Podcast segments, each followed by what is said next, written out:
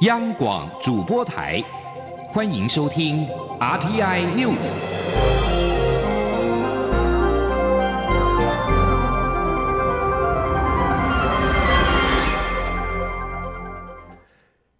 各位好，欢迎收听这节央广主播台提供给您的 RTI News，我是陈子华。今天下午，挺韩罢韩大游行同时在高雄登场。首先，在挺韩大游行方面，整个北高雄宛如像是跨年夜，到处都塞满了穿着国旗装、红色衣服的支持者。主办单位号称参与人数达到三十五万人。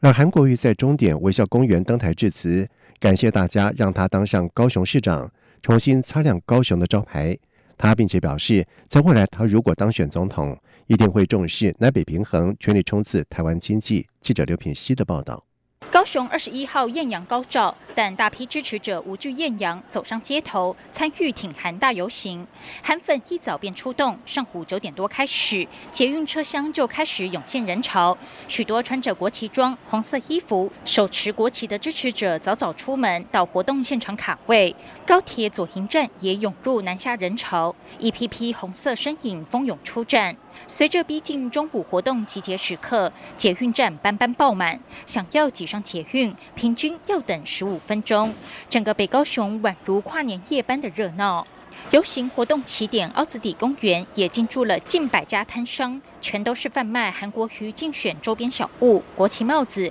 国旗衣服与国旗小物，购买的人潮也络绎不绝。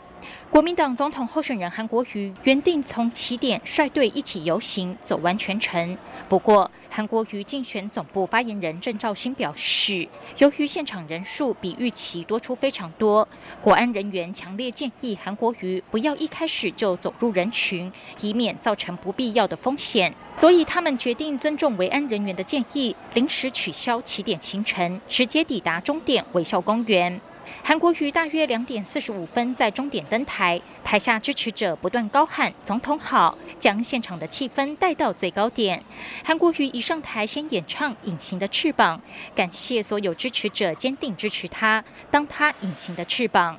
韩国瑜致辞时再提成立特征组一事，他表示自己如果当选总统，一定会建立清廉有效率的政府，也会组成最优质的内阁团队，打造一个认真打拼、没有私心的团队，平衡台湾南北发展，在维护中华民国的主权下，带领台湾全力冲刺经济。他说：“我一样会选出最优质的行政院长、内阁团队。我希望。”整个团队一样有这样子理念，整个团队一心一意为台湾人民来打拼。这个团队一定要非常非常的清廉，所以我会特成立，立刻成立特征组，特征组专门法办总统、院长、部长、立法委，好吗？对于更改行程，直接在队伍终点发表谈话。韩国瑜在活动结束后受访表示，参与活动的民众实在太多，整体幕僚人员认为群众会相互推挤，非常担心安全问题，希望他能在终点站跟大家说话就好。他并强调，所谓的担心危险，是指群众太多，因为人潮整个大爆满。至于韩国瑜进总副总干事周习伟指大选恐会再出现两颗子弹的事件，韩国瑜说，每到选举，各种谣言满天飞，他对治安维护人员有信心，也对台湾的民主很有信心，相信台湾人民会用最民主的方式决定下任总统是谁。央广记者刘品熙在高雄的采访报道。而至于在罢韩大游行方面，一二二一 OKR 大游行在下午登场，集合地点是在高雄市文化中心前，也挤满了人潮。当队伍前端出发一个小时之后，队伍的末端才要准备出发。游行行动的高潮是在终点发表罢韩宣言，并且升起巨大的进球，点亮绿色椰弹，许下守护台湾的誓言。记者王维婷的报道。一二二。二一 We Care 大游行二十一号下午从高雄市文化中心前出发，由于民众参与非常踊跃，中午时分人潮便从集合的五福一路和光华路口前溢出，群众塞爆五福一路，附近交通全面瘫痪。集合地点附近的霸韩小物摊商生意兴隆，各种霸韩旗子彩带更被民众索取一空。游行队伍共分成九大队，分别是 We Care 大队、台湾激进大队。称香港大队、美丽岛大队、彩虹大队、彩虹梅大队、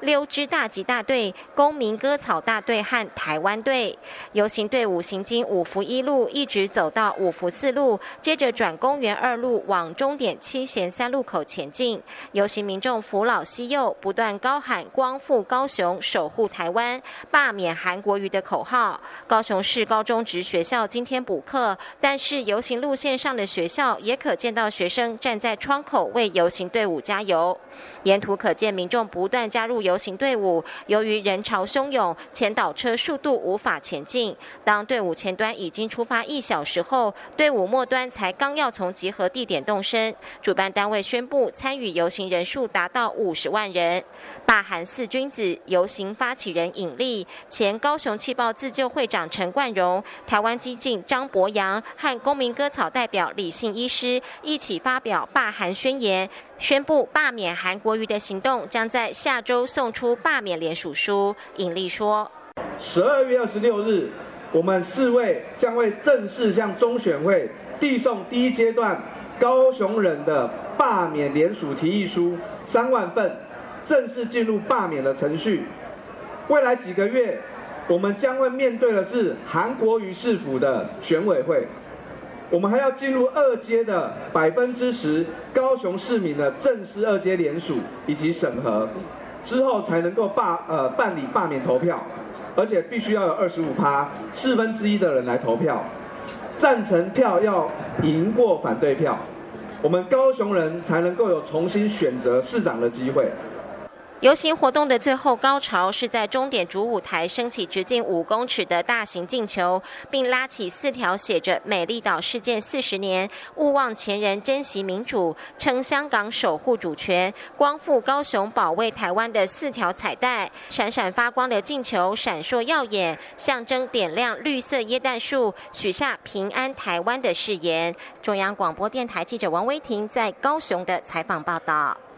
国民党副总统候选人张善政在二十号在政见发表会批评蔡英文总统执政三年多来，双边 FTA 只能够拿西瓦蒂尼等这些对于贸易帮助极小的国家来充数，等于是交了白卷。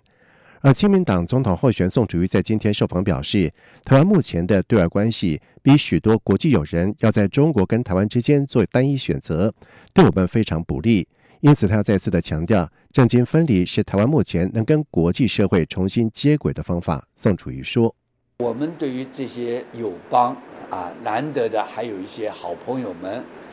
我们不需要在我们的选举里面把他们变成对象啊，这是一个基本的一个尊重和珍惜啊，难得应该跳小。”另外，宋楚瑜也强调，民主政治有一个非常重要的原则。就是蔡政府已经进入看守阶段，不到半年期间，政府就会产生新领导人。因此，重大人事或者是重大的政策，应该尊重新民意，再做最后的决定。在外电消息方面，今天是元朗港铁站七二一袭击事件五个月，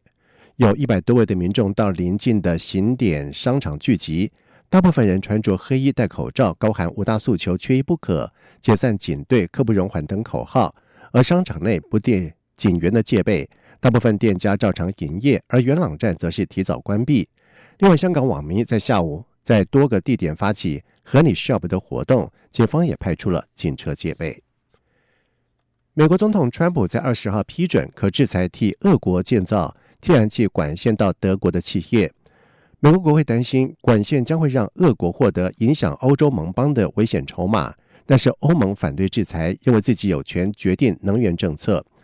美国的制裁锁定在波罗的海建造北溪天然气二号管线的相关公司，造价将近一百一十亿美元的这条管线，可让俄国输送到欧洲经济龙头德国的天然气量倍增。